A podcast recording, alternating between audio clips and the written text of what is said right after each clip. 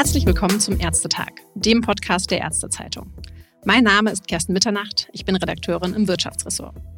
Heute sprechen wir mit Dr. Peter Tinnemann, seit einem Jahr Leiter des Gesundheitsamtes Frankfurt, einem der größten Gesundheitsämter in Deutschland. Hallo, Herr Dr. Tinnemann. Hallo, schönen guten Tag. Eines der Hauptaufgaben der Gesundheitsämter ist der Infektionsschutz und die Eindämmung der Corona-Pandemie. Wir sind jetzt im dritten Jahr der Pandemie. Mal Hand aufs Herz. Wie genervt sind auch Sie? Ja, von Corona sind wir schon lange genervt, aber wir arbeiten natürlich das, was gemacht werden muss, weiter ab. Ne? Äh, das ist ja weiterhin eine äh, Infektionskrankheit, die manche Menschen schwer krank macht und auch der, an der noch Menschen versterben. Insofern hat die noch unsere Aufmerksamkeit. In der Pandemie wurden ja auch die veralteten Ausstattungen der Gesundheitsämter vielerorts sichtbar und sich auch so ein bisschen darüber lustig gemacht, dass Daten noch gefaxt werden. Jetzt soll das Frankfurter Gesundheitsamt eines der modernsten Ämter in Deutschland sein. Woran macht man das denn fest und haben Sie die Faxgeräte abgeschafft? Also ich musste bei uns erstmal suchen gehen, wo die Faxgeräte überhaupt noch stehen. Und wir haben natürlich noch ein Faxgerät, aber eher um ein Fax mal zu schicken.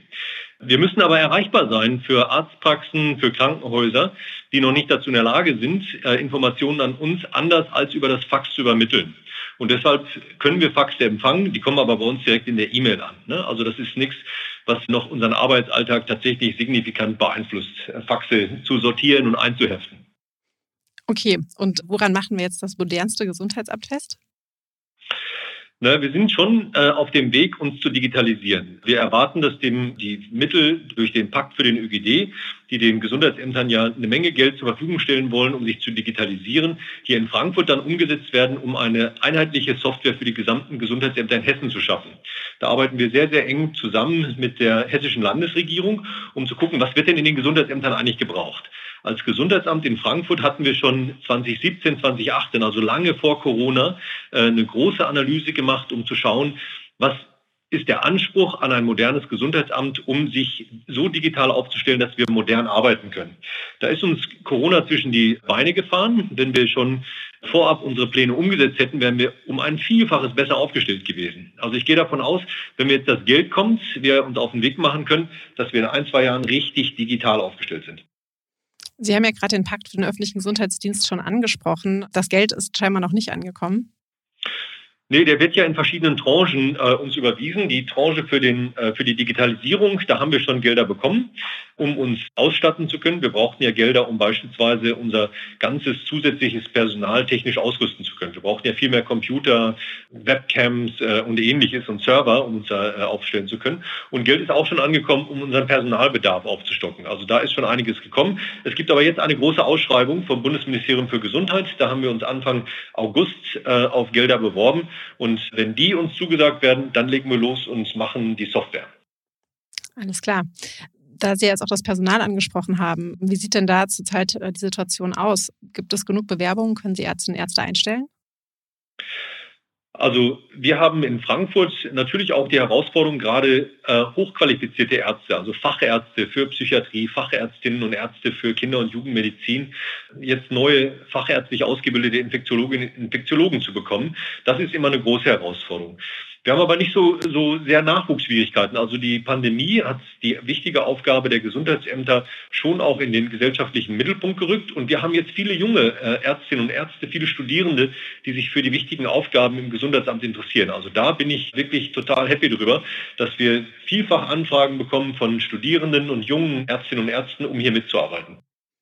Wie sieht denn die Arbeit auch derzeit aus? Gibt es denn schon wieder ein bisschen mehr Zeit, sich auch anderen Aufgaben zu widmen, wie zum Beispiel auch den Schuleingangsuntersuchungen, die ja sehr zu kurz gekommen sind? Also wir fangen jetzt ganz regulär an, äh, haben unseren Kinder- und Jugendmedizinischen Dienst so aufgestellt, dass die tatsächlich jetzt die Aufgaben, die sie machen müssen, um sicherzustellen, dass die ganzen Kinder im nächsten Schuljahr untersucht sind, das haben wir wieder hergestellt. Äh, wir hatten natürlich noch Bedarfe, die Kinder vom letzten Schuljahr, also die jetzt nach den Ferien eingestellt werden, alle zu untersuchen. Ich glaube, da sind wir ganz prima wieder in den alten Strukturen zurück. Die Frage ist jetzt, wie viel Corona kriegen wir in den, äh, in den Wintermonaten, Herbst- und Wintermonaten wieder?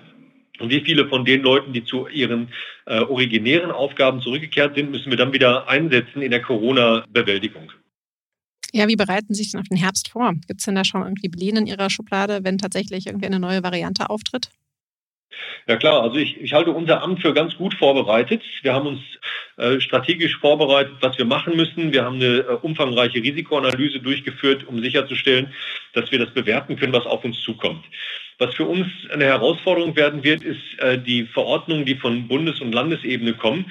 Die können wir im Moment nicht absehen. Aber ich glaube, praktisch haben wir sehr viel, sehr gut, also sehr viele wichtige Erfahrungen gemacht, wie wir uns aufstellen müssen.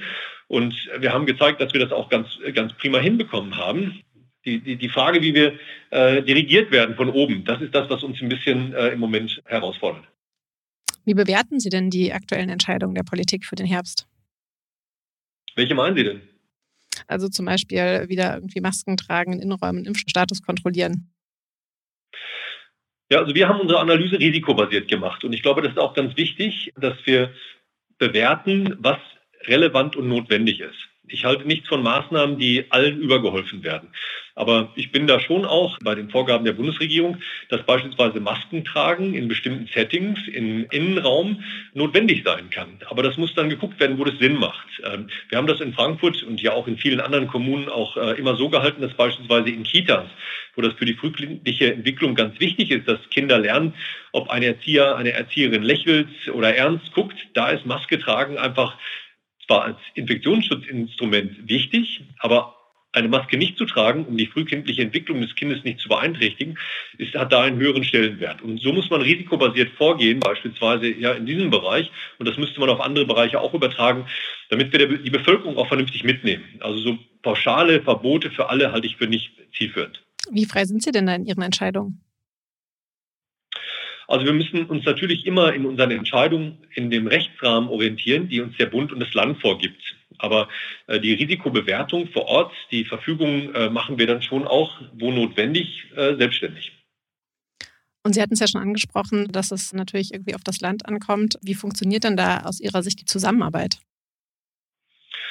Also vor dem Hintergrund, dass wir mit vielen neuen Sachen konfrontiert worden sind, haben wir einen sehr, sehr konstruktiven und äh, sehr intensiven Diskurs mit den Landeseinrichtungen. Also in Hessen gibt es ja Landesbehörden wie das Hessische Landes- und Untersuchungsamt, Herr Buck, und die Landesregierung, also das äh, Hessische Gesundheitsministerium. Da gibt es regelmäßigen Austausch, da wird viel debattiert. Vor dem Hintergrund, dass wir alle nicht so richtig üppig mit Personal ausgestattet sind, ist es manchmal schwierig, Sachen dann auch schnell umzusetzen, um da wirklich das Beste für die Bürgerinnen und Bürger rauszuholen. Aber wir haben viel gelernt. Wir sind im konstruktiven, fachlichen Diskurs. Insofern ist die Zusammenarbeit eigentlich ganz prima. Sie haben jetzt natürlich schon sehr viel Erfahrung mit der Pandemie gesammelt. Wie sieht das denn aus? Ist man denn auch schon auf neue Pandemien besser jetzt vorbereitet? Ja, Sie können sich immer schwer vorbereiten auf das, was Sie nicht wissen, was da kommt. Ja, die Known Unknowns hat es Donald Rumsfeld mal genannt. Ne? Aber ich glaube, mit den Strukturen, die wir haben, und wir waren ja auch vorbereitet auf das, was mit Corona auf uns zukommt. Die Kolleginnen und Kollegen hier in Frankfurt, bevor ich hier dazugestoßen bin, haben ja den ersten Flieger aus Wuhan in Empfang genommen. Also auch da wissen wir, wie die Prozesse am Flughafen ablaufen. Als die neue Omikron-Variante in Südafrika entdeckt wurde, haben wir innerhalb von Stunden ein entsprechendes Krisenteam zusammengestellt, um mit den Institutionen, die am Flughafen, also Bundespolizei, der Flughafen selber, die Airlines, die Flüge hierher bringen, zusammen mit dem Gesundheitsamt zu sitzen, um zu gucken, was gemacht werden muss. Also ich glaube, das ist, das funktioniert prima wir müssen uns weiterhin die Flexibilität erhalten und die Möglichkeit, Ressourcen hochzufahren. Also wenn wir dann wieder Personal brauchen, muss das dann möglichst schnell zur Verfügung gestellt werden. Das ist die eine Sache. Die andere Sache ist aber auch, dass meine Mitarbeiterinnen und Mitarbeiter im Gesundheitsamt das Wissen ja weiter erhalten. Also wir haben, wir nennen das immer unsere kleinen Gedächtniszellen. Wir haben schon Kolleginnen und Kollegen, die wir auch regelmäßig wieder in die Bereiche reinrotieren, wo sie gebraucht werden, auch wenn sie andere fachfremde Aufgaben normalerweise machen. Herr Dr. Tinnemann, vielen Dank für dieses sehr interessante Gespräch und auch den Einblick in Ihre Arbeit und das Gesundheitsamt Frankfurt.